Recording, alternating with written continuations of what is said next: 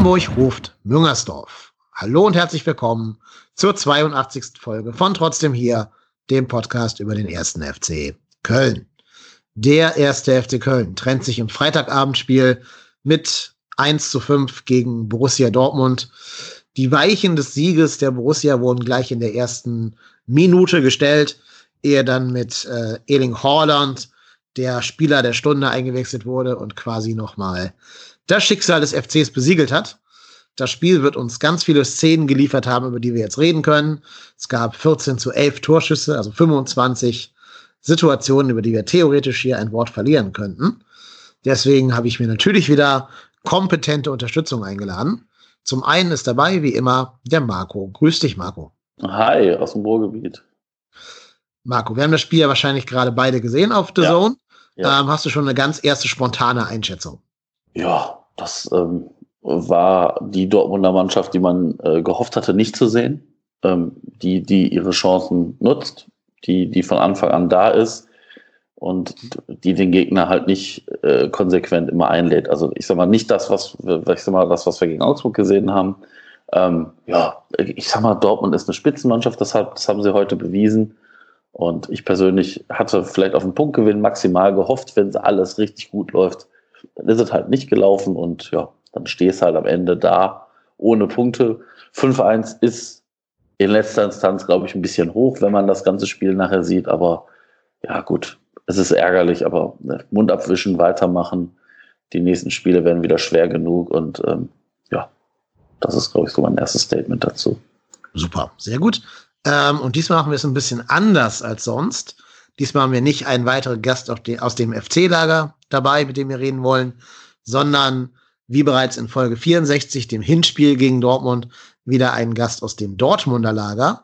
Und zwar erneut dabei, eben aus dieser berühmten Folge 64 bekannt, der Tobi. Hallo Tobi. Moin, moin, hallo.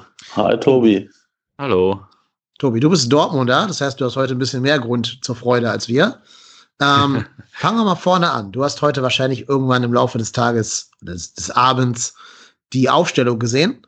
Hast du dich gewundert, dass euer Shootingstar, der Hattrick Highland und der Killer mit dem Babyface nicht in der Startelf stand der, in Holland? Der, der, Brecher mit dem Babyface. Entschuldigung, der Brecher. Ja, ja, ja, so da, ne? Also der The Zone-Moderator, der muss ja geehrt werden für diesen, äh, für diesen Spruch. Äh, nee, ich war nicht überrascht, ähm, weil ähm, Holland ja auch noch nicht ganz so lange mittrainiert ähm, und Favre ist ja schon immer ein bisschen vorsichtig, was seine Aufstellung angeht und was so Verletzungen und äh, Fitnesszustand seiner äh, Spieler angeht. Äh, deswegen war das schon, fand ich, ähm, ein bisschen abzusehen, dass er nicht in der Startelf steht, aber ähm, ich war mir sicher und wurde ja auch bestätigt, dass er eingewechselt wird und dass er wieder spielt. Genau, und Marco bei unserem Lager ähm, hat sich nichts geändert gegenüber dem Sieg gegen Wolfsburg. Ich glaube, wäre ja überraschend gewesen. Ja wenn Gistol was geändert hätte. Zufrieden mit der Aufstellung oder hättest du von vornherein irgendwas anders gemacht? Nö, nö, ich glaube, ich glaube, da gab es jetzt halt keinen Grund nach dem Wolfsburg-Spiel irgendwas dran zu rütteln. Ähm, war okay. Ja, ich glaube auch, never change a winning team. Ja. Ähm, Jetzt nach Dortmund kann man vielleicht überlegen, ob man vielleicht Thielmann vielleicht mal eine Pause gibt oder ja. so, aber das können wir gerne am Ende der Folge noch mal ein bisschen detaillierter besprechen. Gehen wir direkt mal in den Spielfilm, in die erste Sekunde des, des Spiels. Dortmund hat ja den Anpfiff gehabt, also den Anstoß gehabt, ähm, hat uns eigentlich auch relativ wenig an den Ball kommen lassen in der ersten Minute. Und bevor man sich wirklich versehen konnte, stand da schon 1 zu 0. Tja. Eigentlich ein bisschen wie gegen Wolfsburg. Nur mit dem Unterschied, dass Dortmund halt die erste Chance direkt genutzt hat. Ne? Aber von der Sekunde her und auch von der, von der Spielweise der Chance her genau das Gleiche. Ja, ja, wie, wie so oft äh, bekommen wir relativ früh wieder ein Gegentor.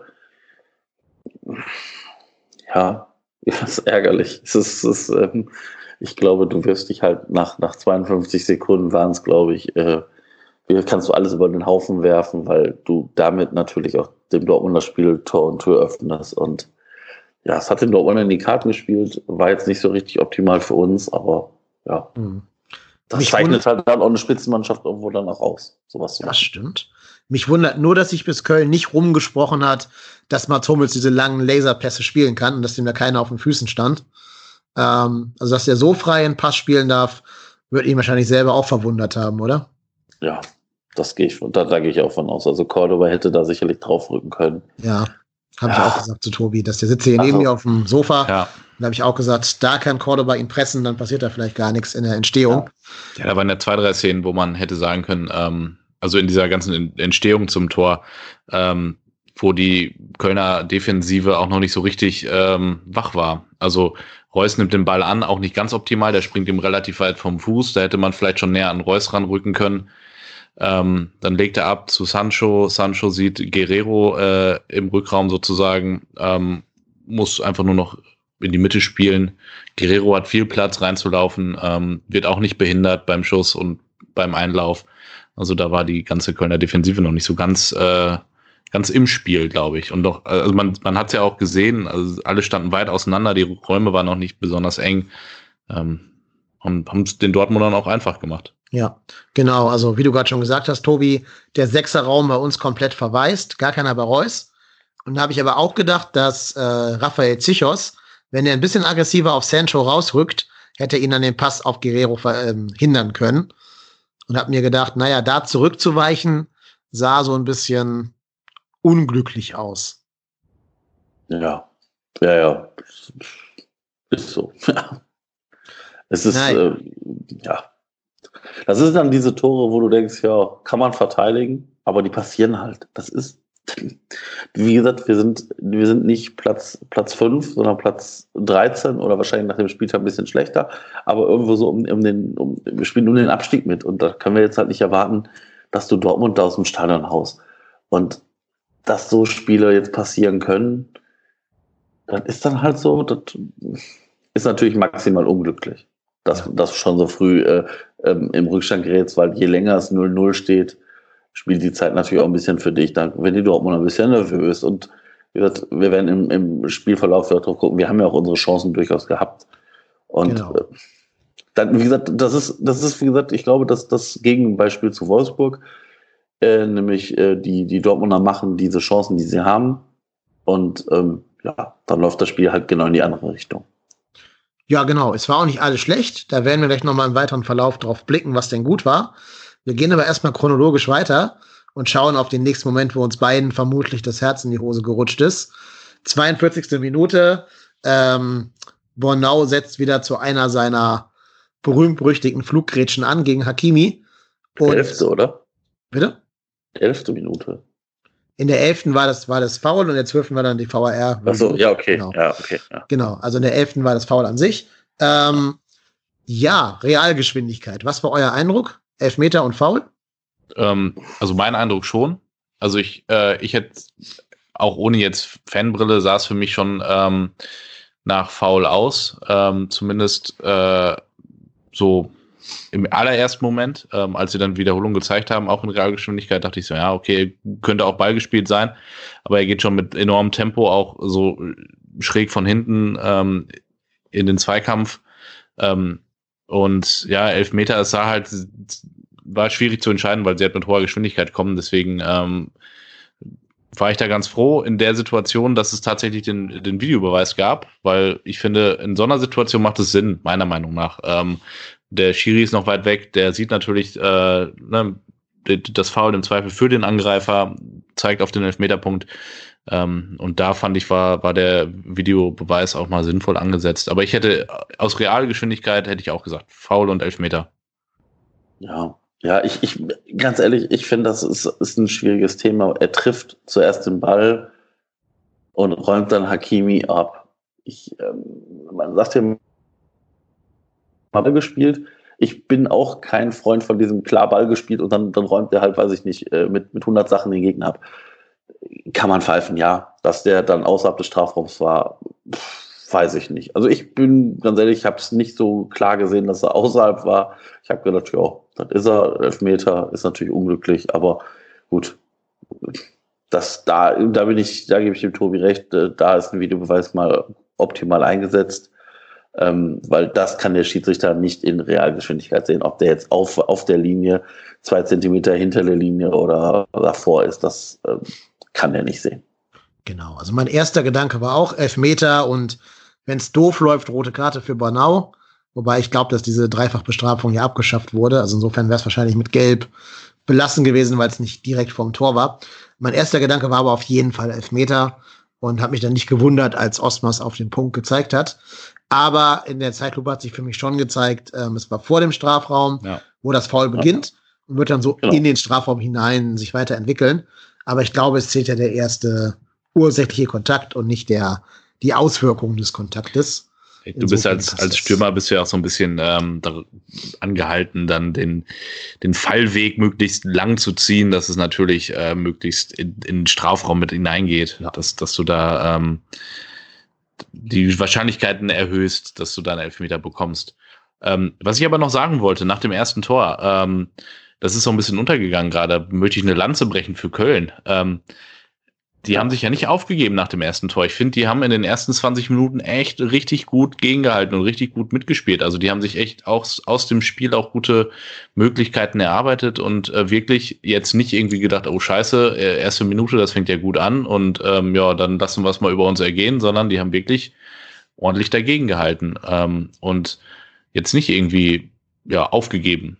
Und ähm, das sieht man ja auch so an solchen Aktionen. Ne? Also da geht halt auch einer mit vollem Risiko rein ähm, und, und sucht den Kontakt und versucht den, den Konter zu unterbinden, beziehungsweise den Angriff zu unterbinden.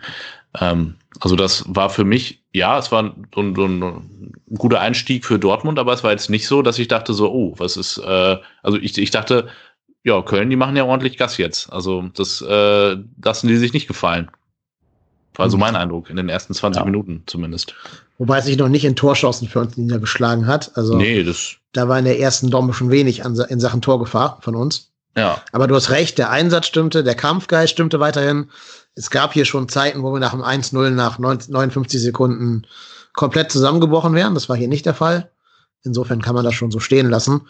Ähm, ich hätte mir nur natürlich in der ersten Halbzeit schon die eine oder andere Torchance mehr gewünscht. Die kam ja erst in der zweiten. In Halbzeit 1 ist hier bei Sofascores nur ein einziger Schuss aufs Tor verbucht. Und ich glaube, das war dieses Ding von Skiri im Gewühl, wo er den Ball ja. quasi direkt in die Arme von Birki buxiert. Über Birki können wir auch gern gleich noch reden. Der hat, glaube ich, auch ein sehr gutes Spiel gemacht. Aber das sind alles Szenen aus der zweiten Halbzeit, würde ich sagen. In der ersten kam jetzt erstmal noch der Lattenkopfball von Mats Hummels, der, äh, ich glaube, nach einer Ecke, genau, höher steigt als Cordoba, müsste das gewesen sein. Ja. Genau, also fast einen ganzen Kopf größer in der Luft steht und den Ball dann zum Glück für uns nur in die Latte köpft. Aber da hätten wir alle nur geguckt und gedacht, ja, hm, verteidigen können wir den auch nicht. Das geht nicht. Der schöne Matz. Der war so gut. Ja, ja aber leider hat es dann nachher nur elf Minuten gedauert, bis dann der nächste lange Ball von Mats Hummels wieder unbedrängt in unsere Hälfte geflogen ist. Und da dann Marco Reus Dinge tut, die Marco Reus ebenso tut. Wieder von Hummels reingebracht. Ja, genau, sag ich ja. Ähm, mhm.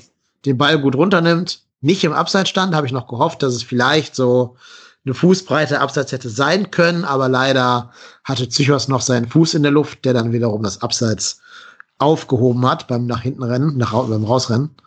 Ja, und finde ich, macht Reus sehr gut. Mit sehr viel Glück kommt da der Timo Horn noch irgendwie dran und hält ihn vielleicht, aber ich glaube, gegen Reus in der Geschwindigkeit und wenn der, wenn der Reus richtig gallig auf das Tor ist, dann wird das für einen Torwart schon schwer aus der Distanz, oder? Wie siehst du das, Marco? Ja, es ist brutal schwer. Ich glaube, ähm, da kann man Timo Horn kein, kein, äh, nichts unterstellen, keinen Fehler unterstellen. Das war schon optimal gemacht von Reus. Also pff, da in der Geschwindigkeit so den Ball runterzunehmen, dann aufs Tor zu gehen und den dann so einzuschieben das zeigt halt, das zeigt halt einfach auch die Klasse der, der Dortmunder. Das muss man dann auch ehrlich sagen. Also als ich mir die Dortmunder Mannschaft angeguckt habe, habe ich gesagt, so, ja, alles klar. Ja, also, ich sag mal, ja. bis auf Piszek sind das alle Spieler, die, die äh, jederzeit ich kenne in meiner Mannschaft hätte. also selbst Piszczek würde ich als Rechtsverteidiger nehmen, ehrlich gesagt. Oh, oh, also für Spiele, wo du ja, defensiv stehen musst. Nicht, nicht für Spiele, wo du offensiv, sagen, aber. Ja. Gegen Dortmund hätte ich ihn mir noch hinten vorstellen können bei uns, wo du eh hinten ja. drin stehst. Weiß ich nicht. Also ich bin auch großer Fan von dem Spieler, von seiner Lebensleistung, sagen wir mal so. In der aktuellen Situation hat er vielleicht schon so die besten Tage hinter sich, aber als Typ und als Spielertyp schätze ich ihn schon sehr, muss ich zugeben. Ja, aber mit 33 ist er jetzt, glaube ich, also spielt er schon noch äh, ordentliches Tempo mit. Also ja. Das finde ich, äh, das geht noch. Ich mein, Technisch ist er gut, erfahr erfahren ist er auf jeden Fall. Er weiß, wie er in den Situationen reagieren muss. Er ist vielleicht nicht mehr der Allerschnellste ähm, im Vergleich zum Rest des Teams, aber insgesamt ähm, reißt er da noch gut was ab. Ja, ich hätte natürlich noch gerne Hakimi in meinem Team, aber der Traum wird sich vielleicht frühestens in zehn Jahren erfüllen, wenn er drei Kreuzbandrisse erlebt hat, was ich natürlich nicht wünsche. Oder ihr verkauft den Rest eurer Mannschaft. Ja, könnt ihr auch nur Hakimi, Hakimi das, genau. Äh, könnte dann Hakimi und Thomas Kessler im Tor. Ja. Genau, ja, reicht vielleicht. naja, jetzt habe ich dann zum Tobi gesagt in der Halbzeitpause, jetzt bin ich mal sehr gespannt, wie Markus Gistol das Ingame-Coaching mhm. beherrscht. Mhm weil es ja das erste Mal ist, dass wir zur Halbzeit mit zwei Toren hinten liegen, jetzt unter Gistol. Also in, diesen, in dieser Phase, wo wir die vier Spiele gewonnen haben, meine ich jetzt in der Zeit. Ähm, und ja, er hat auch reagiert.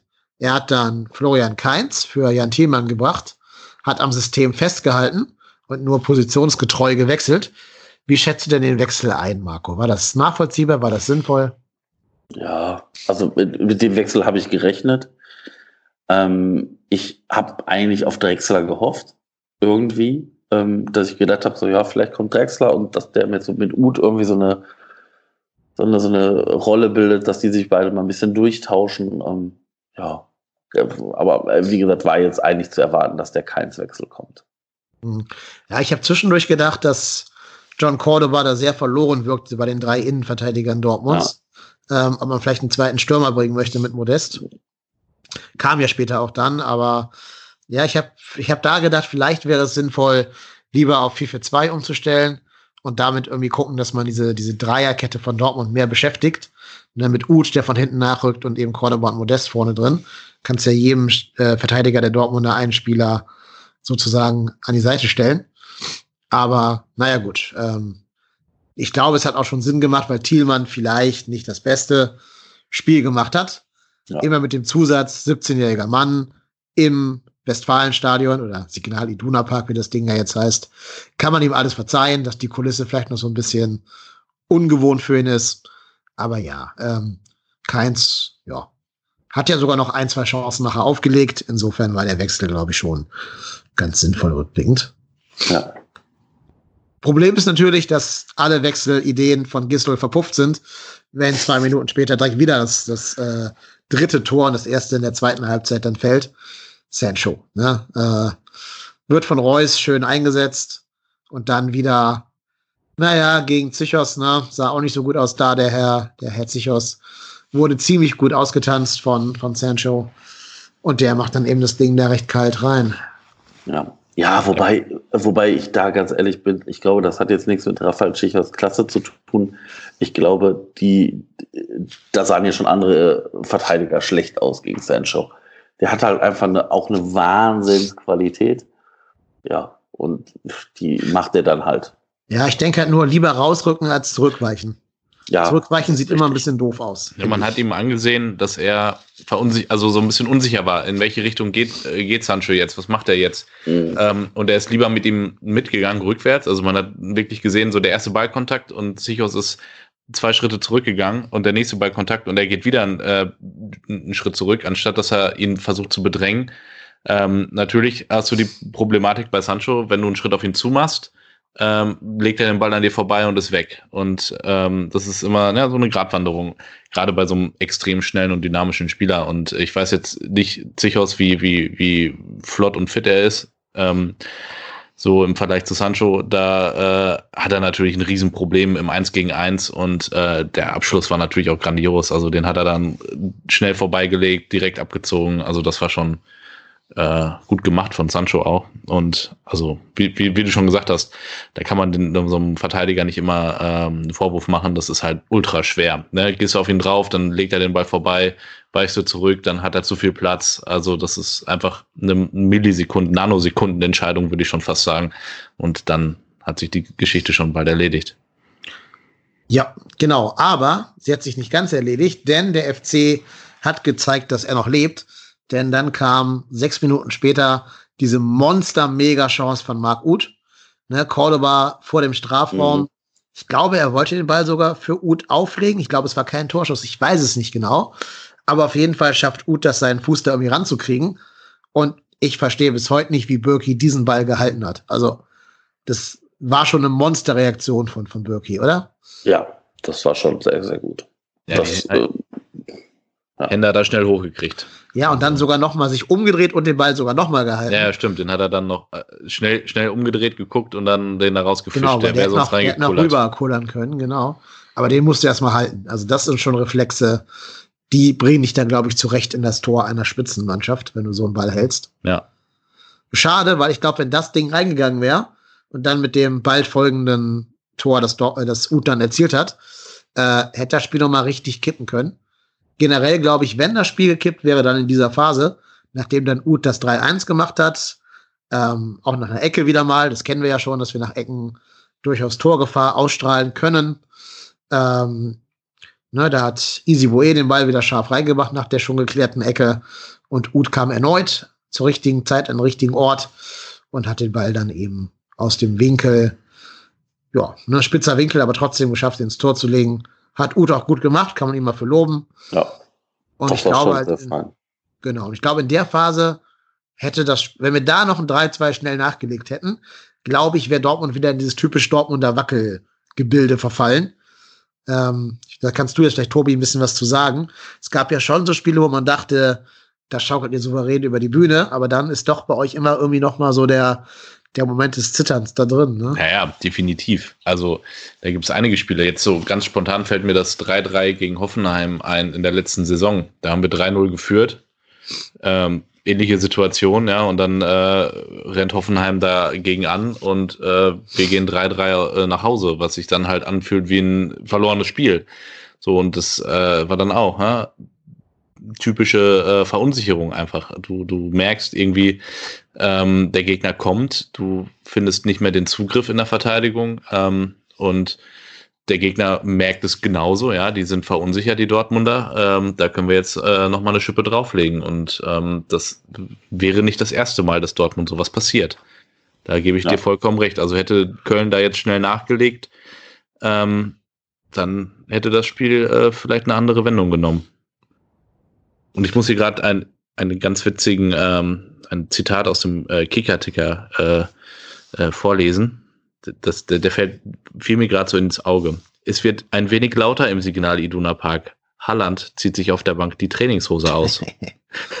Tja. also, das kann man so stehen lassen. Das fand ich ganz schön. Gerade, das ja. habe ich noch so gelesen. Ja, ja. Und ich glaube, direkt nach dem Kölner 3-1 hat sich dann Lucien Favre gedacht, oh mon Dieu, ich, ich, will ihr nicht verlieren, ich muss sie schnell einwechseln, die Haaland. Haaland zieht sich die Hose aus. Genau, und hat gesagt, hier, Haaland macht dich nackig. Und dann kam er auch der, der Highland. Schade, dass er nicht aus Holland kommt, ne? Der Highland, Highland aus Holland, das wäre doch. Highland Holland aus Holland wäre toll, aber leider kommt er aus Norwegen, glaube ich, ne? Norwegen, oder? Ja, aus Norwegen. Ja, ja. genau. Ähm, passt also nicht ganz in unser Reimschema. Aber natürlich werden ihm wieder die Schlagzeilen jetzt gebühren nach dem weiteren Verlauf des, des äh, Spiels. Er hätte ja direkt nach Einwechslung zwei Minuten später das 4-1 schießen können, vielleicht müssen, aber ich glaube, äh, dass Psychos ihn da geblockt hat, ja, ziemlich gut. Genau, ja. Ja, ja also gut gemacht von Psychos. Ich habe da ja schon das, das Tor von Horland nach ein paar Sekunden gesehen. Ja, ich war auch schon ganz Feuer und Flamme. ja, der hat schon eine enorme Qualität, das ähm, muss man schon sagen. Das ist schon Wahnsinn. Aber da war ja Köln dann kurz danach wieder dran, ne? Fast äh, ja. das 3-2 gemacht. Ja, der Kopfball von Hector, ne? Wenn der reingeht, ja. hui, dann kommt mal richtig Feuer rein und dann muss Holland erstmal noch zwei Tore schießen dann in der Situation. Aber leider kam ja Hector gar nicht dran. Das stimmt, ja. Ist ein bisschen zu kurz geraten. Ja. Oder technisch genau. vielleicht dann nicht äh, genau. gut genug für einen Kopfball. Ja, weiß ich nicht. Äh, der ist ja gar nicht so klein, der Hector, ne? Der ist ja 1,85. Aber gut. Sollte halt nicht sein an dem Tag. Gistol hat sich dann auch gedacht, jetzt brauche ich alles auf eine Karte. Hat dann Modest für Easy Boye gebracht und Florian Kainz auf die offensive Rechtsverteidigerposition zurückgezogen. Also quasi der Marcel Risse-Move jetzt fünf Jahre später nochmal. Ähm, ja, und Modest kam. Ich finde, Modest hat auch ein relativ gutes Spiel gemacht, in dem Sinne als Ballverteiler. Nicht unbedingt so als Abschlussspieler, aber er hat schon so ein paar Bälle festgemacht, und weitergelegt oder versucht weiterzulegen gegen die Dortmunder, die doch recht stabile Innenverteidigung an dem Tag. Also gerade Hummels hatte einen guten Tag für mich. Hat er gut gemacht, muss ich ihm dann doch lassen, dafür, dass er ja schon oft kritisiert wurde. Aber natürlich kam auch er nicht mehr in die ganz großen Abschlusssituationen rein. Das stimmt, ja. Ja, also Hummels hat das solide gemacht, finde ich. Also das war jetzt nichts, wo man sagen, wow, dafür muss der wieder die Nationalmannschaft, aber das war schon, war schon gut, ja. Ja, er hat John Cordoba schon gut abgekocht, finde ich. Ja. Aber wie gesagt, der war auch fast allein auf weiter Flur und ohne Unterstützung. Das stimmt, ja. Dann siehst du da immer schlecht aus. Äh, bei mir würde Hummels immer Nationalmannschaft spielen, aber das ist auch vielleicht ein Thema für gleich, fürs Dortmund-Segment. Schauen wir erstmal auf die 77. wo natürlich das passiert, wo alle Buchmacher der Welt wahrscheinlich eine sehr, sehr schlechte Quote drauf angeboten haben. Ein Tor von Holland, juhu. Ähm, ne, Hakimi geflankt, Horn war noch dran, lenkt den Ball ab, aber nach einigen Stationen findet der Ball dann eben doch den, den Mann, der eben da steht, wo er stehen muss als Stürmer, was das, was Dortmund vorher gefehlt hat. Und Holland macht sein viertes Tor im zweiten Spiel. Ja, das war gut gemacht. Also, oder was heißt gut gemacht? Das war halt noch so, so ein bisschen, äh, fast schon so ein bisschen Ping-Pong-Fußball. Ja. Der Ball ging hin und her. Aber da merkt man dann halt, äh, wo es wo es gefehlt hat früher vielleicht ähm, und ähm, wo wir jetzt die Lücke schließen konnten mit Holland, ähm, genau in solchen Situationen, ja, dass dann da halt einer steht, so ein klassischer Mittelstürmer, der dann einfach mal einen reinkloppt, so, der dann da diese Abpraller auffängt und äh, seinen Fuß mal reinhält ähm, und das Tor dann erzwingt und dafür genau dafür und, und, unter anderem dafür ist er ja auch äh, gekommen und gekauft worden. Und das macht er echt super. Was, was ich an Holland so beeindruckend finde, das werden wir gleich sehen, wenn wir aufs 5 zu 1 gucken, der kann halt beides. Der kann diese, diese Reus-Tore schießen, aber er kann auch diese Paco Alcacer-Tore schießen. Mhm. Also der ist quasi zwei Spieler in einem, ja. mehr oder weniger. Der Abstauber und der, der sich schnell durchsetzen kann und schnell sprinten kann. Und das, die Qualität in den jungen Jahren ist schon, wie ich finde, sehr beeindruckend. Das kann außer ihm eigentlich nur ein, ein, ein einzelner anderer Stürmer der Bundesliga. Natürlich John Cordoba. ja, das stimmt, ja. Lass ich mal so stehen. Ja, Punkt. genau. John Cordoba, der kolumbianische Erling Holland. Haben wir auf beide fast genau gleich viele Tore. Aber noch führt der John. Und wie viele, wie viele, Tor, äh, wie viele Spiele hat äh, äh, Cordoba gespielt? So, mach mal weiter. 80. Ah, Minute. ja, zwei, drei mehr, das ist äh, irrelevant. irrelevant. Ein, zwei mehr, glaube ich. Okay, ähm, ja. 80. Minute sah ein Spielerdebüt vor. Da muss ich ja zugeben, ich habe dann zu Tobi gesagt, ich glaube, da kommt ein Nachwuchsspieler, aber den kenne ich gar nicht, der da in der Linie steht. Das lag daran, dass ich ihn noch nie im Live-Bild gesehen habe bis dahin, also nicht im Kölner Trikot. War natürlich Elvis Retschbejai. Ja. Es hat sich bei uns in der Otze direkt schon ein, ein äh, Stammlied für Retschbejai etabliert zur Musik von Rio Reiser, Junimond. Er schießt vorbei bei, bei Retschbejai. Ähm, ja, aber das war noch, das war aber noch zu Wolfsburger Zeiten, ne? Also jetzt, wo er für uns spielt, muss natürlich sagen, er schießt ihn rein, rein, rein, Retschbeschein oder so ähnlich. Ja. ja. Aber äh, ja, Spielerdebüt, ähm, weiß ich nicht, was da der taktische Hintergedanke war, dafür Ut rauszunehmen. War vielleicht eher ihm mal so ein bisschen Spielpraxis ich, zu geben. Ich, ich gehe auch davon aus, einfach mal ein paar Minuten Spielpraxis ja. kriegen, einfach nur mit dem Team ein bisschen kicken, ein bisschen, ja, ja, mehr, mehr wird das nicht sein. Der hätte ja jeden anderen bringen können, der da vorbei. Genau. Nee, hätte nicht jeden anderen bringen können. Ja, bei 4-1. Schmitz, Drexler ist so ja, Rolle. Vielleicht ja. war es da auch so ein bisschen der Torverhältniswechsel, ne, um zu sagen, ja, ja. Absichern, defensiv stehen, gucken, dass wir Hat ja gut geklappt. Ja, ja, ja. Aber da kommen wir gleich zu. Äh, Favre hat sich auch gedacht, oh, jetzt bringe ich auch noch einen äh, Bankdrücker aus Gladbach. Äh, für Gladbach Herr Nummer 1 kommt Gladbach Herr Nummer 2. Hat nochmal Hut für Reus gebracht zu unserer maximalen Demütigung. noch so ein Gladbacher da reingeschmissen. Ja, immerhin hat er einen Gladbacher rausgenommen. Ja, das stimmt. Also er hätte ja auch einen ganz anderen rausnehmen können. Das stimmt. Und dann hätte er noch mehr Ex-Gladbacher gegen euch stehen gehabt. Dann hätten dann, ja, Hazard war da schon draußen, ne? Es hätten ja, da drei, drei Gladbacher gestanden. Pfui, pfui, pfui. pfui. Ja, ich glaube, Reus, der hat ein bisschen äh, was auf, auf die Mütze bekommen. Der wurde ja einmal so äh, quer durchs Stadion ge, ge, geprügelt, gefühlt, wo er da so auf dem Rücken gelandet ist. Ich glaube, der war einfach schon. Da, da, da dachte Favre, der ist ja bei Reus sehr vorsichtig, äh, genau. holen wir den mal raus. Genau. Was wir jetzt gerade so ein bisschen übersprungen haben, ähm, in der ganzen Haaland-Euphorie, dass Dortmund in dieser Phase aber auch schon noch sehr viele so Torgelegenheiten hatte. Ich will es noch nicht ganz Torchancen nennen, aber hätten die da gewollt, hätten die, glaube ich, schon das Ergebnis noch höher schrauben können. Da waren ja viele Szenen, wo die uns sehr alt aussehen haben lassen da hinten, ne? oder? Wie seht ihr das? Ja, ja, das, äh, ja, da schließe ich mich an. Da wollte sagen, da, da, machen wir natürlich dann auch immer mal ein bisschen, bisschen mehr offen, als es vielleicht sein muss. Ja. Oder äh, als, als vorher. Ja, dann ergeben sich halt gegen so Teams diese Chancen. Das ist halt so. Genau. Ja, und dann kam es halt, ne, wie wir alle wussten, dass es kommen würde. Ich habe, also Tobi hat mir vorher erzählt, dass Holland, wenn er fünf Tore schießen würde in den ersten beiden Toren, irgendeinen Uraltrekord von irgendeinem anderen Dortmunder Stürmer brechen würde. Nee, nicht brechen, er, er schießt dann auf. Also, ja. genau. Genau. Und das hat er natürlich auch getan. Und das Tor, also das 5-1 von Holland, hat für mich nochmal mehr seine Klasse gezeigt als das 4-1, wo er ja quasi nur da stand, wo er halt stehen muss, so als Stürmer. Aber wie er sich da durchtankt und ja, äh, da seinen Körper einsetzt, auch nochmal den, ich glaube, auch wieder Zichos abkocht, war schon gut gemacht. Ich weiß nicht, ob Timo Horn dann noch an einem richtig guten Tag irgendwas hätte tun können gegen, aber unterm Strich.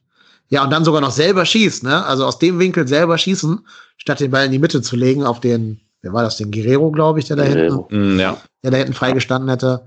Ja, also das ist schon ein Stürmer wie aus dem Bilderbuch, würde ich mal sagen.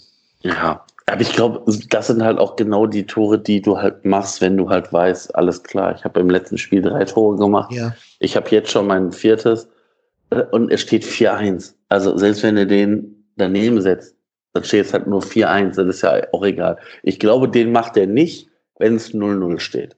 Ich glaube, dann macht er eher den Querpass.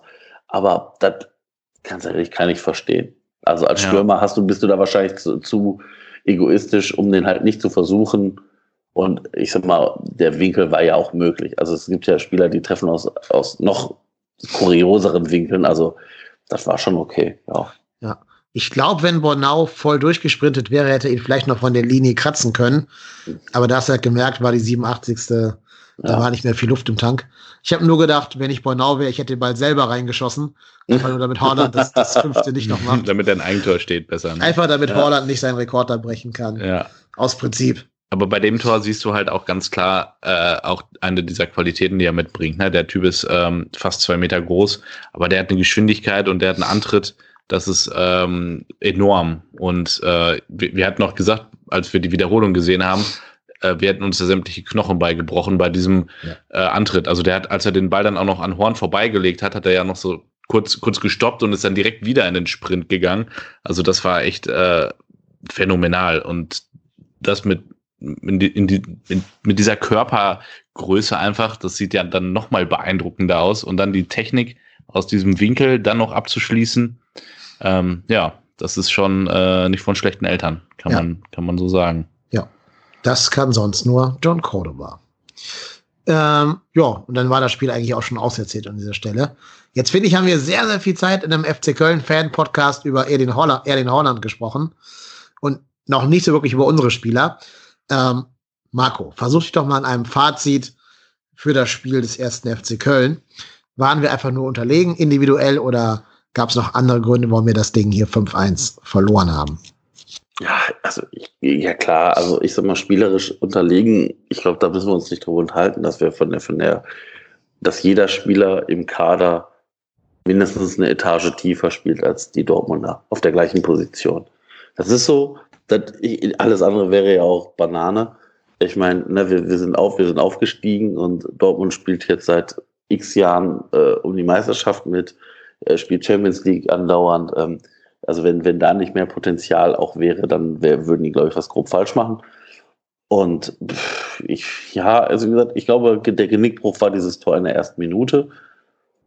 Und dass Dortmund dann halt weiter, weiter gespielt hat. Also das, das Tor von Reus in der 29. Ja, damit ist dann natürlich, wird es dann natürlich noch schwierig. Mhm. Ich, wie gesagt, ich fand uns gar nicht spielerisch so, ich fand es gar nicht so verkehrt, was wir gemacht haben.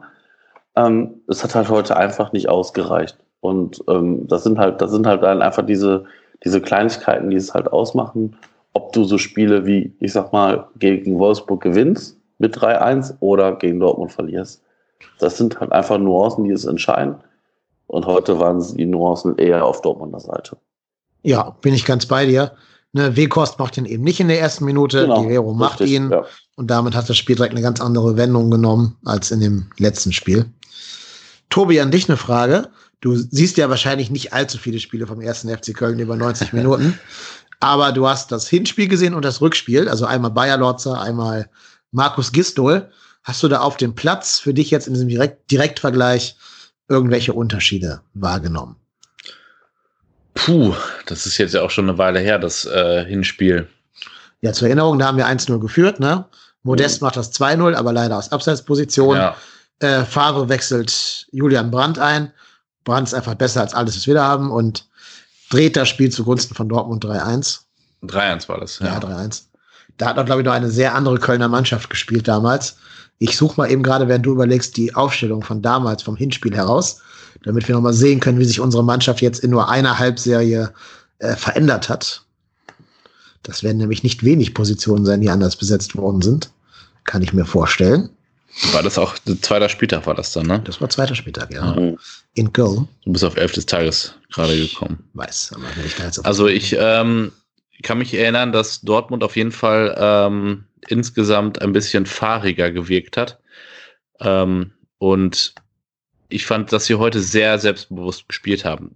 Liegt vielleicht auch daran, wenn du natürlich die Bude in der ersten Minute machst, dann bist du natürlich auch besser drauf. Ähm, oder insgesamt halt besser aufgelegt, äh, das, das Spiel über. Vor allem, weil äh, Köln es nicht geschafft hat, da den Anschluss zu finden. Ähm, insgesamt hatte ich schon den Eindruck, dass Köln da zumindest in dem Spiel etwas gefährlicher war. Ähm, und ja, jetzt gucken wir gerade mal auf die Aufstellung. Genau, für unsere Hörer, die sie gerade nicht vor Augen haben, ja. die Abwehr weitestgehend gleich. Isiboe, Borno und Zichos. Dann aber Hector als Linksverteidiger, Verstrate und Skiri auf der Doppel-6. Ähm, sogar Verstrate der tiefere von beiden Sechsern und Skiri der offensivere. Drexler und Kingsley Schindler auf den beiden Flügeln und Modest und Cordoba im 4-4-2 im Sturm. Eingewechselt wurden dann Terodde für Cordoba, Keins für Schindler und, Achtung, jetzt kommt's, Marco Höger für Anthony Modest. Jo. Auf der Bank saßen Bader, Mire, Sobich, Cozziello und Schaub, von denen eins, zwei, drei, vier nicht mehr im Kader sind heutzutage. äh, ja, schon ganz spannend. Vier Positionen anders, plus Hector eine andere Rolle spielt. Westrate auch nicht mehr im Kader, jetzt die letzten zwei Spiele. Drexler hat keine Minute mehr gespielt in der Rückrunde. Kingsley Schindler ist ganz raus aus dem Kader. Modest auch eher kein Startelf-Kandidat mehr, während Cordoba der gesetzte Stürmer ist. Also hat sich schon einiges verändert, würde ich sagen. Vor allen Dingen fand, äh, also in dem Hinspiel waren wir auch sehr, sehr gut damals. Das war unser bestes Spiel unter Bayer Dortzer, würde ich behaupten. Bis zum Hoffenheim-Spiel wahrscheinlich. Aber wir haben damals eben die Puste verloren ähm, und haben uns da dann tatsächlich durch die Einwechslung von Julian Brandt viel Schneid abkaufen lassen, auch weil da taktisch keine Veränderung kam von der Bank. Bei Dortmund hat noch Paco Alcacer im Sturm gespielt, Weigel auf der Doppelsechs und ihr habt noch eine Viererkette hinten gespielt, wo Akanji in der Mitte gespielt hat, neben Hummels und links außen Nico Schulz. Ist der noch bei euch im Kader oder gibt's die gar nicht mehr? Schulz ist noch im Kader, ja. Aber spielt keine Rolle mehr, seit ihr auf Fünferkette umgestellt habt? Äh, ich weiß gar nicht, was mit dem gerade ist, ob der verletzt ist, aber ähm, der spielt schon noch eine Rolle. Das war auch äh, eigentlich ein wichtiger Stabilisator damals auf der Linksaußenposition, also auf der Linksverteidigerposition meine ich, ähm, weil wir da mit Schmelle ja ähm, jemanden hatten, der jetzt nicht mehr so die konstante äh, Leistung gebracht hat ähm, und da irgendwie keiner so richtig äh, gut reingefunden hat. Ähm, und ich glaube, damals war auch einfach die Konstellation des Teams, des Dortmunder Teams noch nicht so ähm, gut eingespielt. Wir hatten viele neue, ja, Brandt war neu, ähm, Torgan äh, Hazard war neu, äh, Schulz war neu. Ähm, das waren halt drei Positionen, die jetzt neu besetzt wurden, ähm, die sich erst noch finden mussten. Und ich glaube, das war jetzt in diesem Spiel einfach insgesamt in der Abstimmung her viel besser äh, mit Hazard und mit, mit ähm, Brandt zum Beispiel und mit Reus. Also diese Dreierkombination hat einfach besser harmoniert und auch, ähm, weil Brandt jetzt auf einer anderen Position spielt, Sancho und Hakimi, die ähm, haben ihre Rolle im Team ein bisschen besser gefunden. Hakimi spielt jetzt nicht mehr so defensiv wie vorher, der spielt eher offensiver. Ähm, deswegen ist das auch einfach gefährlicher, offensiv gefährlicher. Defensiv ist es immer noch sehr anfällig, wie ich finde. Ähm, das hat man ja jetzt in dem Spiel auch einige Male gesehen, dass Köln, Köln doch gut vors Tor gekommen ist. Ähm, da fehlte dann manchmal so ein bisschen die Qualität, manchmal vielleicht das Glück. Ähm, ja, also da ist immer noch eine Baustelle im Dortmunder Kader, aber offensiv sehe ich die Dortmunder aktuell auf einem sehr, sehr guten Weg. Ja. Was ich ein bisschen schade finde, ist, dass uns dieses Spiel wieder einiges in Sachen Torverhältnis gekostet haben wird. Also die Tore, die du dir gegen Frankfurt und Wolfsburg rausgeballert hast, hast du jetzt wieder hergegeben. Das heißt, wir sind jetzt wieder bei minus äh, 15 im Torverhältnis. Was wiederum heißt, dass Hertha uns morgen mit einem Unentschieden kassieren würde. Wir nehmen Freitagabend auf. Das heißt, wir kennen die Ergebnisse des Samstagsspieltages noch nicht und sind ein bisschen darauf angewiesen, was sehr traurig ist, Hoffenheim und Leverkusen die Daumen drücken zu müssen, dass die gegen Bremen und Düsseldorf gewinnen. Ähm, aber wäre natürlich schön, wenn wir nicht überholt werden würden. Mainz spielt noch gegen ähm, Gladbach. Oh Gott. Ich muss Gladbach, Leverkusen und Hoffenheim die Au Daumen drücken. Und Wolfsburg. Oh, wird ja immer schlimmer. Selbst Union, ja gut, Union, Augsburg, ja, hm, okay. Ist mir noch ein bisschen egal, ehrlich gesagt. Ja, versetze ich mal in meine Lage. Ich bin auch jetzt unsicher, soll ich Schalke oder soll ich eher dort äh, Bayern die, die Daumen drücken? Äh, jetzt, wenn, wenn sie morgen spielen. Unentschieden, also, oder? Wäre doch der Best Case für euch. Na gut, dann hätte Bayern wieder einen Punkt mehr. Ja. Jetzt sind wir gerade punktgleich. Andererseits wäre Schalke dann punktgleich, wenn Schalke gewinnt. Ja. Also äh, ich bin dann doch äh, da. Ja. Will ich gar keinen Tipp abgeben. Auf jeden Fall musst du den Mainzern die Daumen drücken, dass die gegen den, den Freund vom Niederrhein gewinnen. Ja. Also dass die Mainzer gegen Gladbach gewinnen, meine ich so rum. Ähm, damit Gladbach euch von hinten nicht kassiert. Ja. Gegen wen spielt Leipzig? Gegen Düsseldorf, glaube ich, ne? Leipzig, hat, Leipzig Frankfurt. hat spielfrei. Leipzig hat spielfrei. Okay. nein, das ist einfach nur ein Running Gag aus anderen Podcasts, dass okay. Leipzig nicht besprochen wird. Okay, Entschuldigung. Nein, nein, du darfst das hier gerne machen. Andere Podcasts machen das nur nicht. da wird dann Leipzig immer einfach als spielfrei gesetzt. Ja, das ist ja schlimm. Ne? Auf die müssten wir auch noch hoffen, weil Frankfurt ja auch nur einen Punkt mehr hat als wir. Ähm, ist bitter, ne, dass man solchen Vereinen die Daumen drücken muss, weil man selber ja. den Freitag schon verliert. Ja, gut, aber also ja, dass wir jetzt gegen Dortmund keine drei Punkte holen. War, Sorry, das war für mich Ich habe halt gehofft, klar. gebetet, dass wir einen Punkt irgendwie mitnehmen. Ja. Auch weil ich Dortmund nicht so stabil finde in der Defensive. Hat Tobi ja gerade auch schon ein bisschen rausgearbeitet. Ja.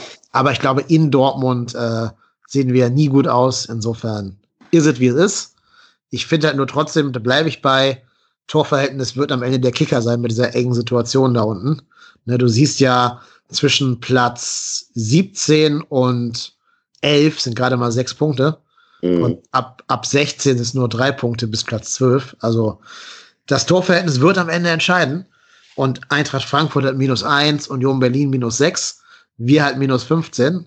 Da müssen wir echt aufpassen. Dass ja, das ist gegen richtig. solche Mannschaften, auch gegen die Bayern jetzt in zwei Spieltagen, beim Stand von 2-0 vielleicht überlegt, spiele ich weiter mit, was ich ja grundsätzlich einen guten Ansatz finde und auch sehr sinnvoller finde, als sich da hinten zu vermauern. Oder sagt man, Torverhältnis ist sehr, sehr wichtig diese Saison. Ähm, ab jetzt wird eben gemauert. Wobei ich nicht weiß, ob wir mauern können. Also ist nur eine theoretische Überlegung meinerseits. Keine Ahnung. Ja, ist ja immer die Frage, ob du, wenn du dich dann da hinten einmauerst, dem Gegner, der dann auch, ich sag mal, spielerisch ein bisschen was drauf hat, äh, äh dann ist es auch schwierig. Dann gibt es ja dem, dem, Gegner ja ein bisschen Platz und ich sag mal, so ein Gegner wie Dortmund oder Bayern, ob das so die beste Alternative ist, weiß ich nicht. Ja, man zögert das Unvermeidliche im Endeffekt einfach nur ja. nach hinten raus.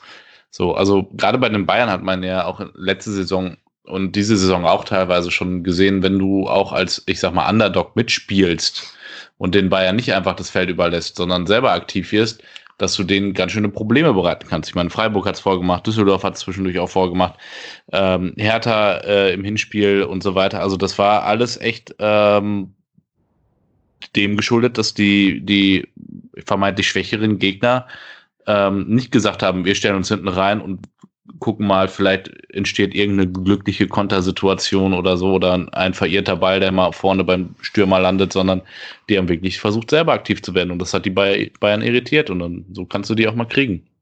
Auch als Köln, sag ich jetzt mal. Ja, ich ich finde auch die Bayern-Abwehr alles andere als gut. Ja. Die spielen da gerade mit Boateng, Pavard und David Alaba in der Innenverteidigung. Links außen spielt ein 18-jähriger Davies, also obwohl der ist richtig. Der, der ist, gut, der ist gut, ja. aber der ist 18. Also den kann man auch abkochen, wenn man da entsprechend drauf geht. Ähm, also ich, da hatten Bayern-Mannschaften der Vergangenheit schon deutlich bessere Defensiven. Und auf der Doppel-6, Thiago ist für mich jetzt auch nicht so der Defensivspezialist. Also gegen Bayern, ja, die kann man, glaube ich, sogar eher besiegen, wenn man selber offensiv drauf geht, als wenn man sich hinten verschanzt und darauf hofft, dass Lewandowski einen schlechten Tag hat und Gnabry nicht spielt und Zirksee nicht eingewechselt wird und so weiter. Ja, ähm, stimmt.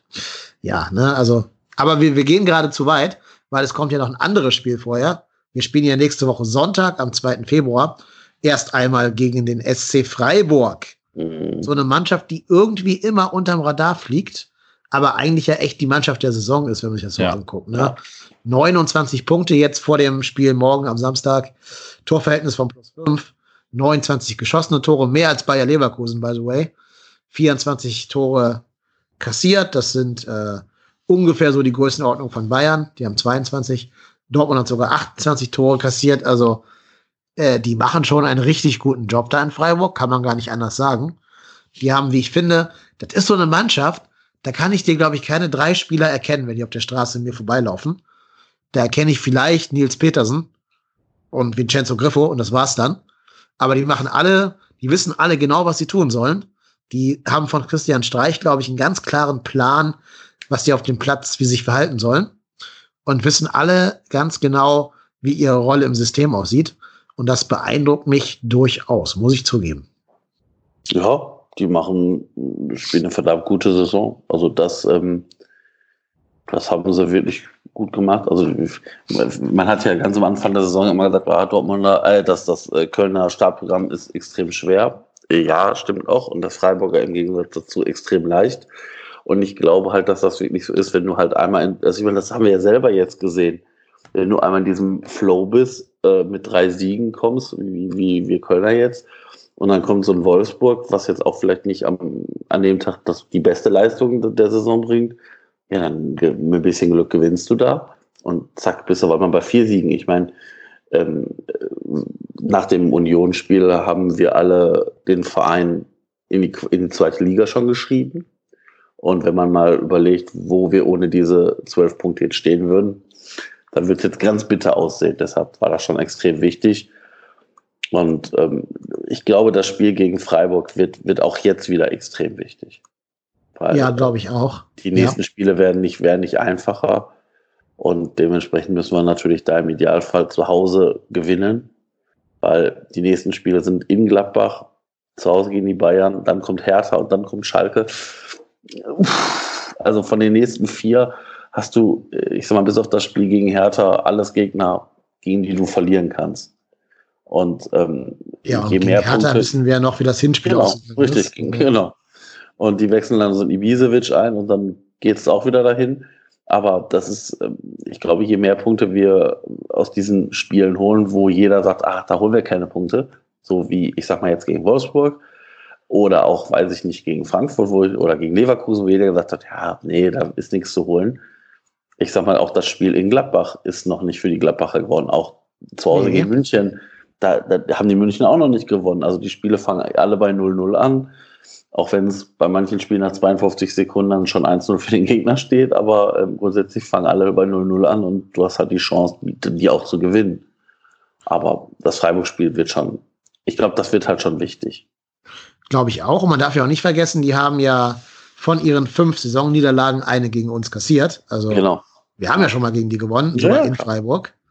Plus, ich meine, ich kann das gerade nicht auf die Schnelle statistisch verifizieren, aber ich meine, die täten sich die Saison eher schwer mit, sagen wir mal, schlechteren Gegnern und würden ihre Punkte eher gegen so Mittelklasse Europa League Gegner holen. Die haben ja zum Beispiel ähm, äh, gegen Hertha verloren, ne? 1 Gegen Union verloren. Ja, gegen Union, genau. Gegen uns also, verloren. Du, ja, Bayern uns, verloren. Genau. Ja. ja. gut, Bayern ja. ist natürlich klar, aber ja, genau, ja, und gegen Dortmund, okay. Also verlieren entweder gegen schlechte oder gegen sehr gute Mannschaften, wie es aussieht. ähm, nö, gegen aber Dortmund haben sie doch 2-2 gespielt, oder? Wo bin ich denn hier? 21.04.2019 war noch letzte Saison dann. Ne? Ja. ja, okay. Nehme ich zurück und behaupte das Gegenteil. Ja, ja, ja, genau. Also, ja, ähm, das Spiel, da hast du vollkommen recht, ist noch nicht verloren. Aber stell dir mal vor, du bist Markus Gistol und du brauchst am Tag einen halben Liter Gel, ähm, um aus dem Haus gehen zu können und darfst jetzt die Aufstellung des ersten FC Köln für dieses Spiel machen. Lässt du alles, wie es ist, oder änderst du irgendwas? Ähm, äh, wenn, würde ich maximal die Thielmann-Position eventuell angehen. Hm, da vielleicht mal gucken, ob man da mit einem Drechsler spielen kann. Ähm, zwei Stürmer würde ich nicht von Anfang an spielen lassen. Ich würde es schon so spielen lassen und dann vielleicht Ud auf Außen, auf rechts außen und ähm, Drexler dann halt in die Mitte oder Ud in die Mitte und Drexler draußen oder die beiden rotieren durch oder wie auch immer. Das wäre so meine Idee, wie ich es aktuell angehen würde. Immer unter der Prämisse, ah, keiner verletzt sich. Oder ja, klar. Da gehen wir davon aus. Ja. Ich mein, wir haben jetzt ja echt eine Luxussituation, dass wir neun Tage Zeit haben bis zum nächsten Spiel. Ja. Ähm, das hatten wir, glaube ich, sehr selten diese Saison. Das kann man ja nutzen zu Regenerationszwecken und dieses Dortmund-Spiel so ein bisschen aus den Kleidern zu schütteln. Wobei ich glaube, dass kein Spiel ist, das uns irgendwie jetzt nachhaltig beschäftigen wird, ja. ähm, weil wir ja nicht eingebrochen sind und auch nicht, nicht hergeschenkt haben, sondern Dortmund einfach nur knallhart besser war. Nee, aber ich, ich, ich, ich, ich gehe da mit dir. Ich würde auch die Thielmann-Position zur Disposition stellen. Ich würde nicht Florian Keins bringen, der jetzt ja heute kam für ihn. Ähm, der ist für mich eher ein Einwechselspieler als ein Startelf-Kandidat. Ich würde, genau wie du es gerade gesagt hast, eher Dominik Drexler die Chance mal wieder geben. Der hat ja in der Rückrunde noch gar nicht gespielt, keine Sekunde, glaube ich. Ähm, da muss man auch ein bisschen gucken, dass man auch für die Kaderhygiene alle so ein bisschen bei Laune hält und die alle mal spielen lässt. Und ich glaube, Drexler bringt ein Element rein in das Spiel, was Freiburg vielleicht nicht so behagt. Dieses nickelige, dreckige, schlitzohrige, ähm, das kann er, glaube ich, gut. Und vielleicht kann man damit auch gerade so diese, diese doch junge Freiburger Mannschaft ein bisschen ärgern. Ja, auf jeden Fall. Das ähm, würde ich auch so tun, ja. Ja. Kaderhygiene ist ein schönes Wort. ja. Kadermanagement. Ähm, ja. Ja, willst du tippen für Freiburg? Ich hoffe auf ein 3-1. Wow, optimistisch. Also das Union-Berlin-Ergebnis quasi. Ja, ja, also ja, also ich, irgendwie weiß ich nicht, 2-1 führen und dann machen die irgendwann auf und äh, dann kontert, äh, keine Ahnung was, Ismail Jakobs im, in Frankfurt-Style äh, die aus und Feierabend. Ja, sehr Gerne. gut. Ich nehme auch, ich nehme auch einen anderen Sieg, ist egal. Hauptsache wir gewinnen das Ding. Dreckiges 1-0. Ja, oder so. In der 89. Ja, völlig äh, egal. Ich habe gerade gesehen, Freiburg hat sogar gegen Leipzig gewonnen. Meine Güte. Mhm. Respekt. Also mein Respekt vor Christian Streich und diesem Verein ist schon groß, auch wenn ich Streich nicht den Hipster-Trainer finde wie alle anderen. Aber, äh, also jetzt von dem, was er so erzählt in den Pressekonferenzen und so. Aber der macht schon einen guten Job als Trainer, kann man gar ja, nicht anders sagen. Das ist so wahr. Genau. Wir haben noch ein kurzes Dortmund-Segment, ganz kurz. Wir haben ja schon viel über ähm, deinen Verein gesprochen, Tobi. Du ja. hast ja schon einiges an, an äh, Einblick gegeben. Was ich immer von außen sehr schwer einschätzen kann, ist, welche Beziehungen die Dortmunder zu ihrem Trainer Lucien Favre haben. Wird der schon bei euch irgendwie angezählt oder wurde er angezählt vor der Hinrunde, Rückrunde? Oder wie ist da der Stand der Dinge? Ähm, also er wurde ja sehr gefeiert ähm, letzte Saison äh, bis zur Hinrunde, also bis zum Ende der Hinrunde. Da hatten wir dann ja diesen neun Punkte Vorsprung vor den Bayern. Dann ging es ziemlich bergab. Ähm, da wurden die kritischen Stimmen schon lauter bis zum Ende der Saison. Und ähm, ja, jetzt im Laufe der dieser Saison, ja, ich verfolge das so ein bisschen ähm, bei Facebook, in den Medien natürlich. Ähm, er, er war zwischenzeitlich nicht ganz sattelfest. Also ähm, ich glaube aber aktuell stabilisiert sich das so ein bisschen, weil er auch selber gezeigt hat, und das ist ja so eine Sache, die man ihm nachsagt, dass er eigentlich nicht so äh, kritikfähig ist, dass er diese Kritik angenommen hat, die äh, gekommen ist, dass er zum Beispiel keinen äh, echten Mittelstürmer aufstellt und so weiter und ähm, dass er immer an dieser Viererkette so stoisch festhält und so und das, dass, dass er sich da jetzt auch auf Änderungen, Veränderungen eingelassen hat, das kommt ihm, glaube ich, aktuell zugute, dass, dass ähm, ja, die Fans auch sehen, okay, der der verändert sein System auch, wenn er merkt, dass es nicht klappt. Da hat man ja schon, schon andere Trainer äh, erlebt, äh, zum Beispiel Bosch, ja, der, der hat ja bis zum Schluss sein System nicht ändern wollen, obwohl es katastrophal funktioniert hat nur. Ähm, Und das kommt ihm jetzt gerade zugute. Deswegen sehe ich jetzt gerade, dass, äh, dass die Stimmung da besser ist. Aber ich würde nicht sagen, dass er ganz, ähm, ganz safe ist. Also ich glaube, wenn jetzt wieder eine, eine Phase kommt, wo es nicht so gut läuft, dann äh, sind die Stimmen schnell wieder da, die seinen Rauswurf fordern. Ähm, ich sehe es ein bisschen, ähm, also ich persönlich, das ist meine ganz persönliche Meinung, sehe es äh, ja gemäßigt. Ähm, ich finde, der macht einen guten Job.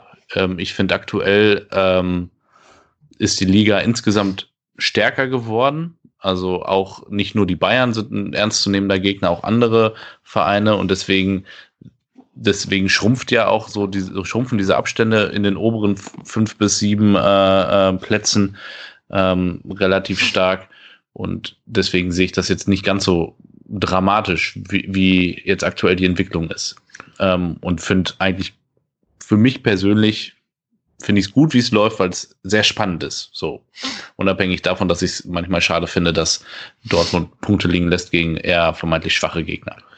Ich frage mich ja immer, wie eure Mannschaft überhaupt ein Spiel verlieren kann. Ja, also wenn ich mir die Offensive angucke. Ja, das fragt man sich öfter mal. Ja, also, wobei natürlich Haaland nochmal eine neue Qualität da reinbringt, keine Frage.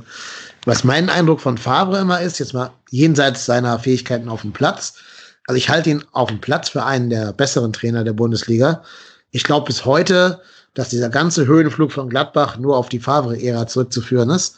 Ich glaube, die werden ohne den sang- und klanglos abgestiegen. Ja. Aber äh, darum soll es ja gar nicht gehen, um, um unseren Lieblingsverein vom Niederrhein. Vermeintlichen Abstieg, Abstieg von Gladbach. Das war damals ein Einwurf, der die davon getrennt hat, abzusteigen. Ey. Ein Einwurf. Naja, ähm, was ich aber sagen wollte, mein Gefühl ist immer, jenseits vom Platz, dass der Lucien Favre nicht als Typ wirklich ins Ruhrgebiet passt. Ja. Also ich kann mir schwer vorstellen, wie Favre mit seiner gesamten Art und seiner doch sehr äh, kultivierten, sehr belesenen Art mit so einem typischen Dortmund-Fan, der vielleicht vorher sieben Stunden auf dem Bau gearbeitet hat oder so, kommuniziert. Das muss dann eine sehr asymmetrische Kommunikation werden, oder? Wie, wie muss ich mir das vorstellen? Ja, wahrscheinlich hast du da recht. Ja. ja, also ähm, er drückt sich ja schon immer sehr ähm, bedacht aus. Also ich glaube, dass man selten von ihm eine unbedachte Äußerung hört oder eine Äußerung aus dem Affekt. Es gab ja in der letzten Saison eine Äußerung, die ist dann auch quer durch die Medien gepeitscht worden nach dem Schalke-Spiel, was wir verloren haben.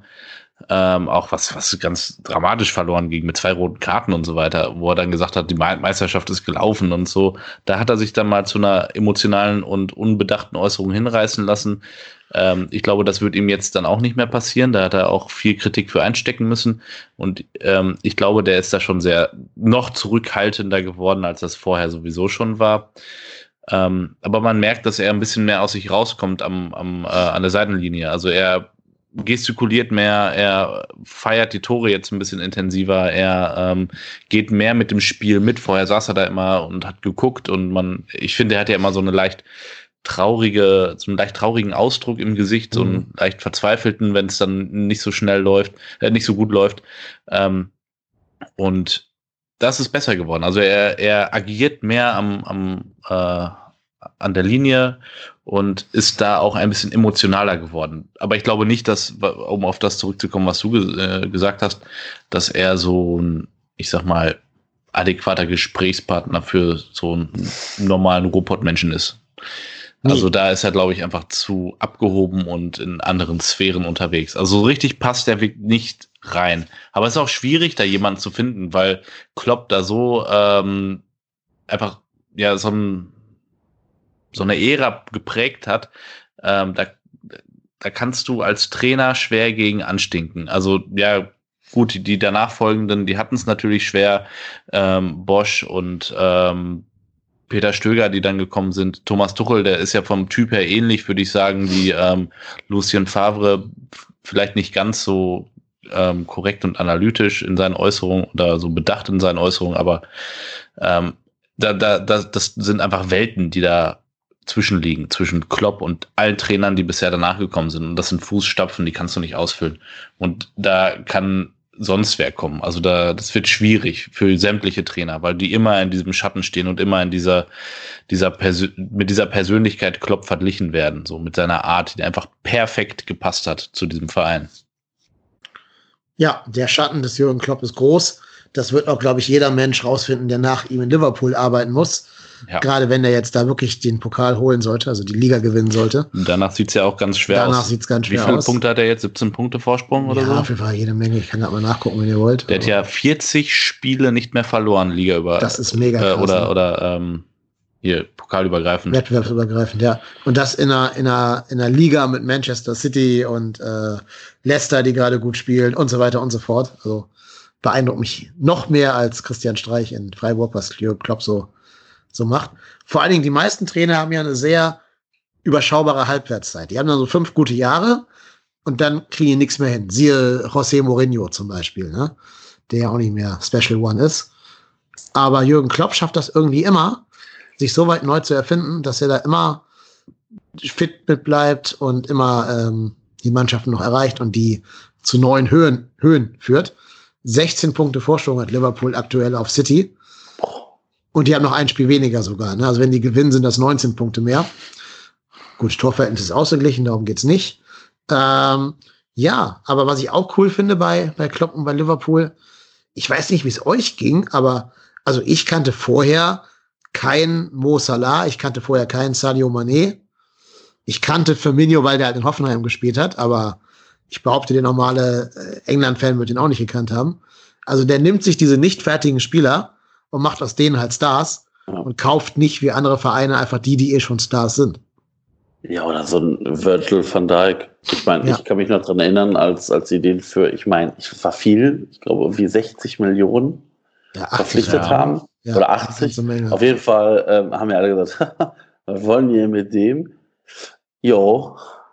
Und heute ist er der Beste später, der Welt. Ne? Äh, genau, wollte sagen, einer der besten Verteidiger der Welt. Also, ja. ja, also das stimmt. Also ich, wobei ich beim Klopp auch, ich, finde ihn grundsätzlich auch nicht verkehrt, aber ich bin mir da nie so sicher, ähm, ob das auf Dauer so funktionieren kann. Ja, also Dortmund sieben Jahre, ne?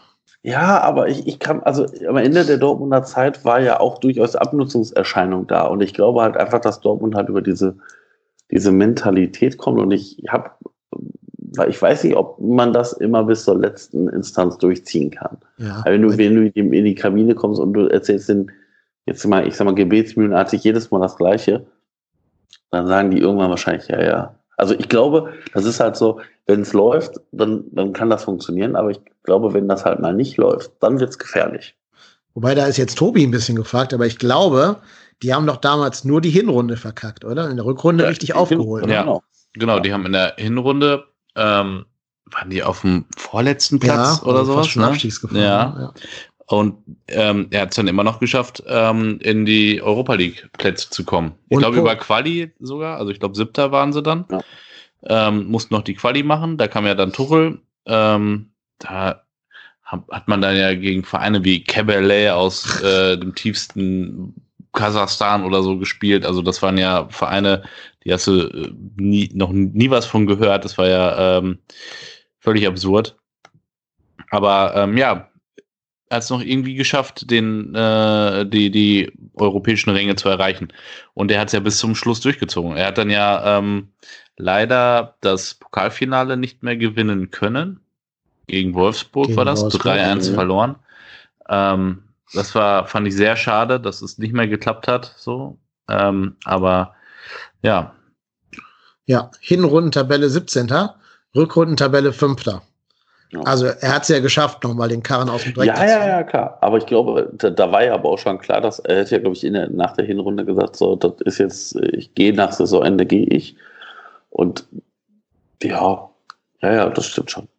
Ja, ist schon. ich, ich gebe dir da auch recht. Also es, äh, es ist natürlich dann auch ähm, nach so langer Zeit, sieben Jahre ist ja für einen Trainer schon nicht nicht, ähm, nicht mehr normal heutzutage, würde ich jetzt mal behaupten. Also sieben Jahre sich an einem Verein zu binden, passiert nicht mehr so häufig.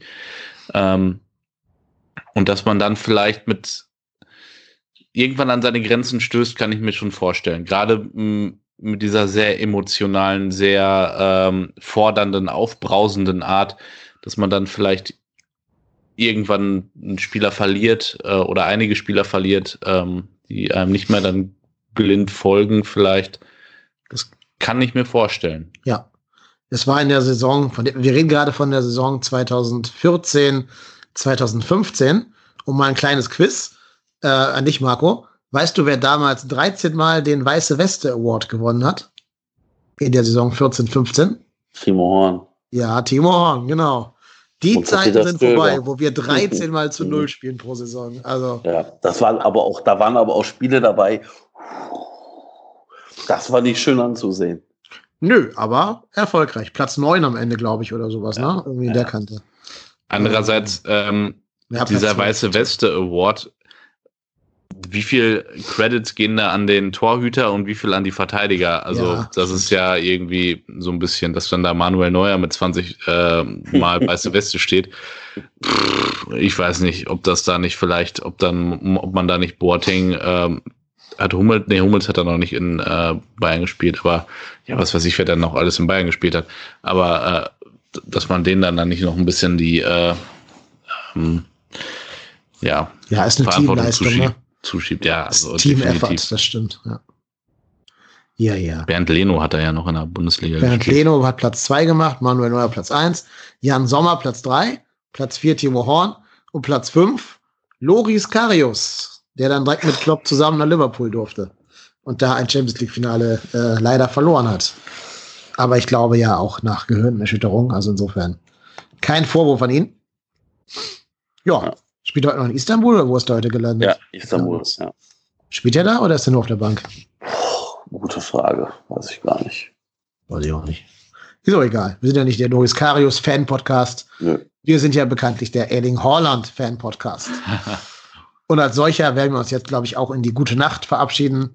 Ähm, es ist ja jetzt auch schon nach Mitternacht. Und Tobi und ich haben schon ein paar Bierchen getrunken. Und das Prost. macht sich bei mir langsam bemerkbar.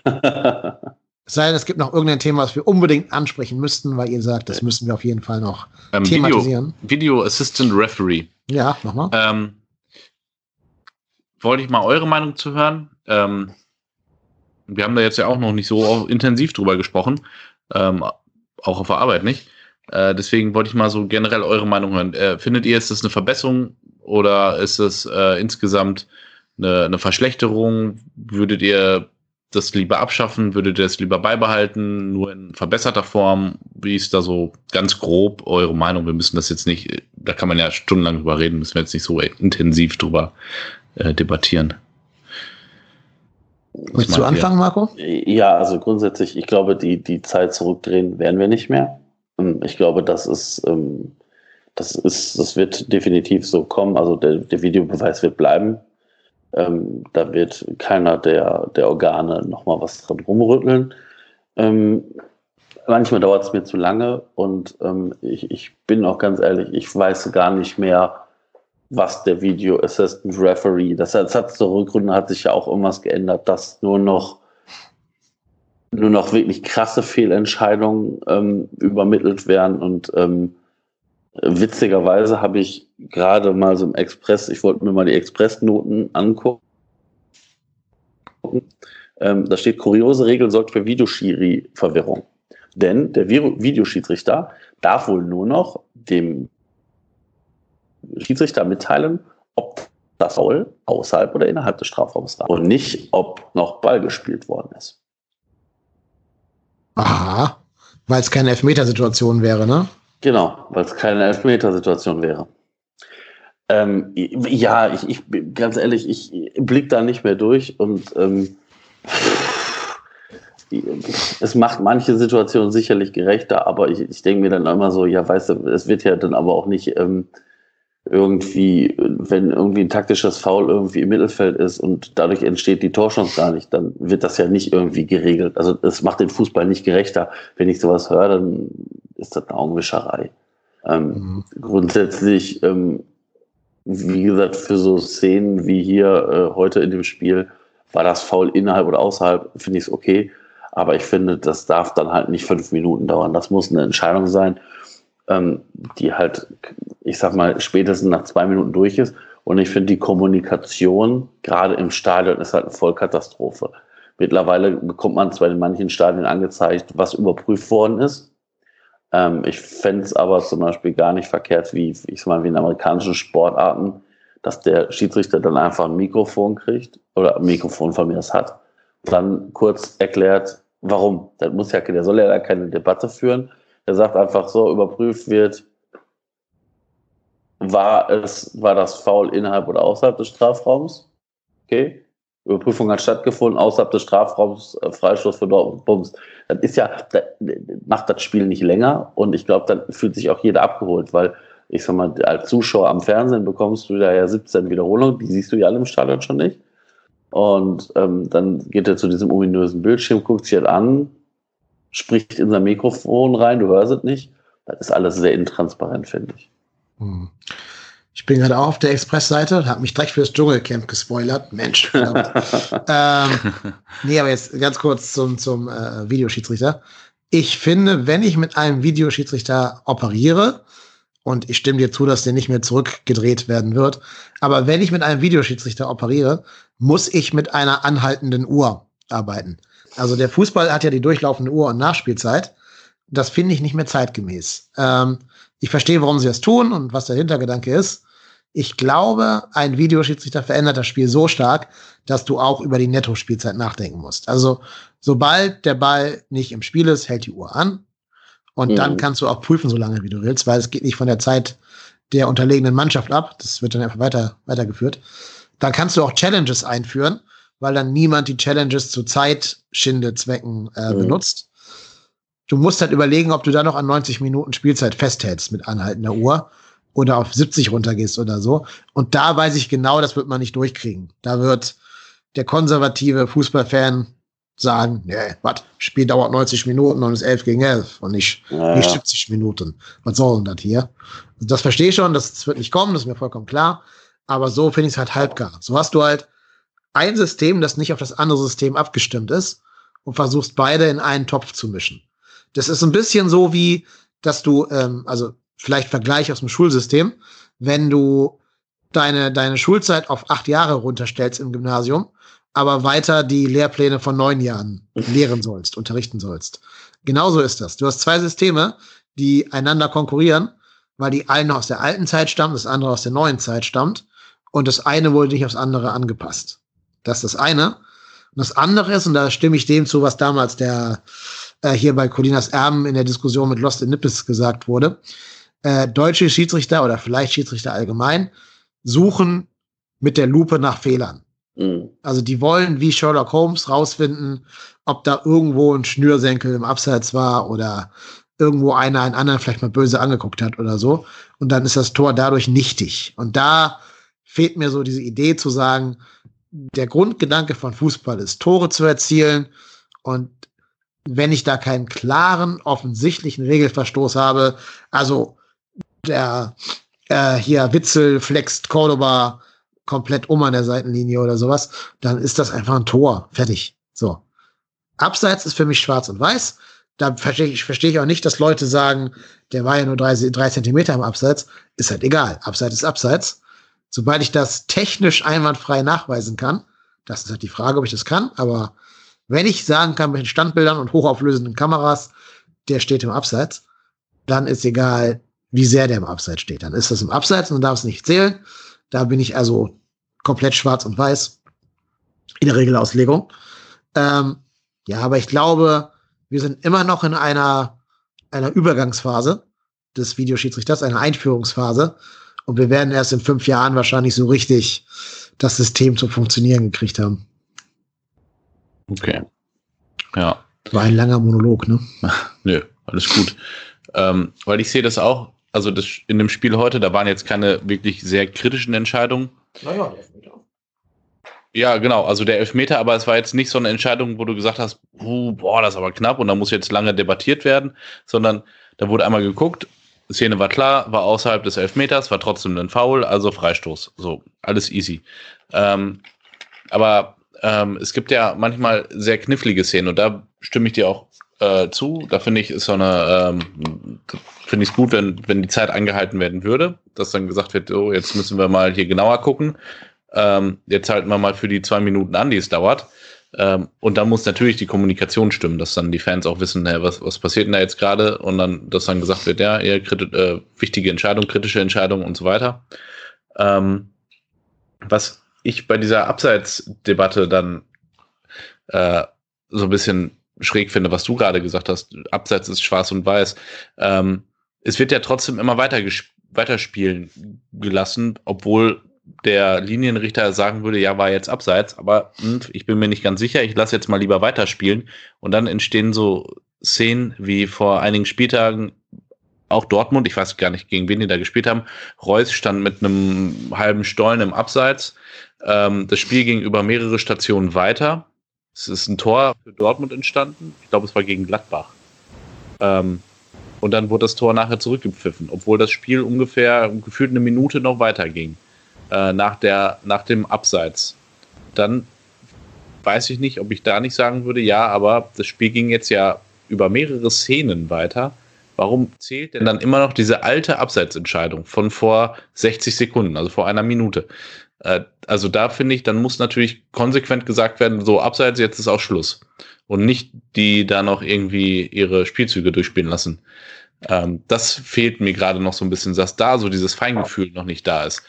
Ähm, das ist für mich irgendwie macht es das Spiel so ein bisschen kaputt. Also, also nicht kaputt, aber äh, es nimmt dem Ganzen so ein bisschen was. Also so dieses Unperfekte sozusagen. Also es man, man hat manchmal so Szenen, über die regt man sich dann gerne auch auf und diskutiert auch lange darüber, ähm, wenn sie nicht ganz eindeutig war. Und das wird dann so ein bisschen genommen. Und deswegen sehe ich den Videobeweis in solchen Situationen manchmal ein bisschen kritisch, weil ich finde, ja, ganz klare Situation, wie das äh, Elfmeter oder nicht, ne, war ganz klar vor der äh, Linie und deswegen kein Elfmeter. Das kann ich, finde ich sehr gut, dass das überprüft wird.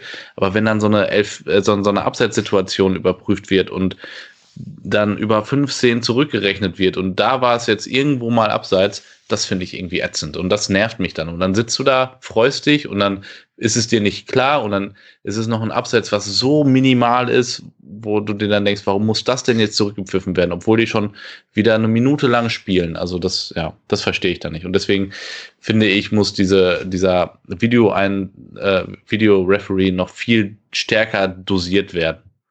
Oder, um wieder auf den amerikanischen Sport zurückzukommen, dass man Trainern sagt, ihr dürft zwei, drei oder viermal den Videoassistenten einfordern. Das müsst ihr dann aber auch sagen. Und dann wird überprüft. Weil das gibt es in einigen amerikanischen Sportarten auch, dass die Trainer sagen können, ich will diese Szene jetzt überprüft haben, weil das ist mir nicht deutlich genug, dass das jetzt kein Tor war oder doch ein Tor war. Mhm. Das meinte ich gerade mit Challenge. Mhm. Aber auch das setzt für mich die stoppende Uhr ja, voraus. auf jeden Fall. Damit da keiner irgendwie taktische Schindluder Luder treiben kann. Wobei im amerikanischen Sport das ja auch taktisch benutzt wird. Ne?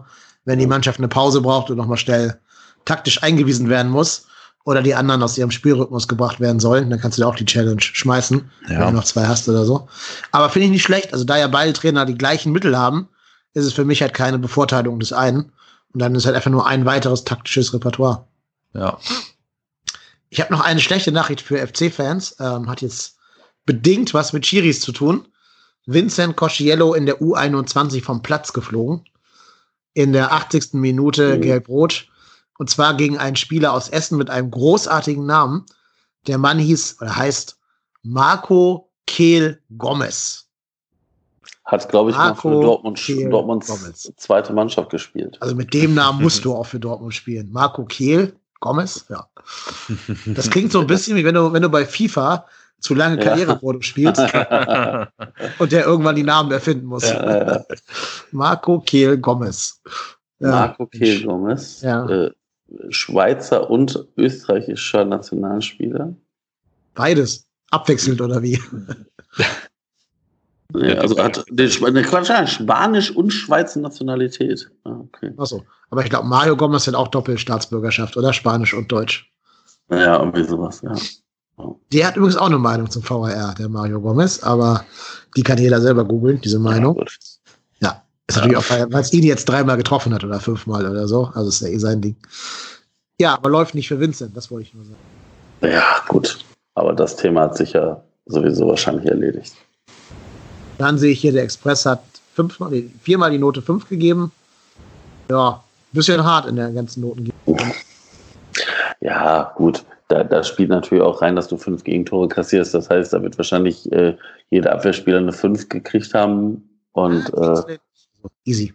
Okay. Easy hat eine 4. Bornau eine 5, Zichos eine 5, Katterbach eine 5, Skiri eine 5, Hector eine 4, Thielmann eine 4, Keins eine 4, Marc Uth, weil er ein Tor gemacht hat, eine 3, ja. äh, Jakobs eine 5, Cordoba eine 5. Ja. Und ja. Horn?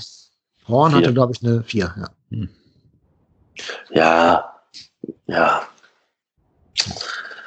Ja. Naja. Ich, ich hoffe, dass wir es ein bisschen differenzierter dargestellt haben, die Leistung der, genau. des FCs. War ja nicht alles schlecht, trotz des ja. Ergebnisses, was sehr negativ klingt. Und glaube ich auch ein Spiel, das uns nicht jetzt irgendwie Angst machen muss vor den kommenden drei Spielen ähm, dieser schweren Auftaktserie. Ja, Jungs, ich danke euch für eure Zeit und für eure Bereitschaft hier Samstag, freitagsabends ähm, mit mir ins Mikrofon zu sprechen. Ich bedanke mich vor allen Dingen bei Tobi, der immer noch keine Social Media hat, die er hier verlinken möchte, glaube ich. Nee, ich bin da ganz ähm, altmodisch.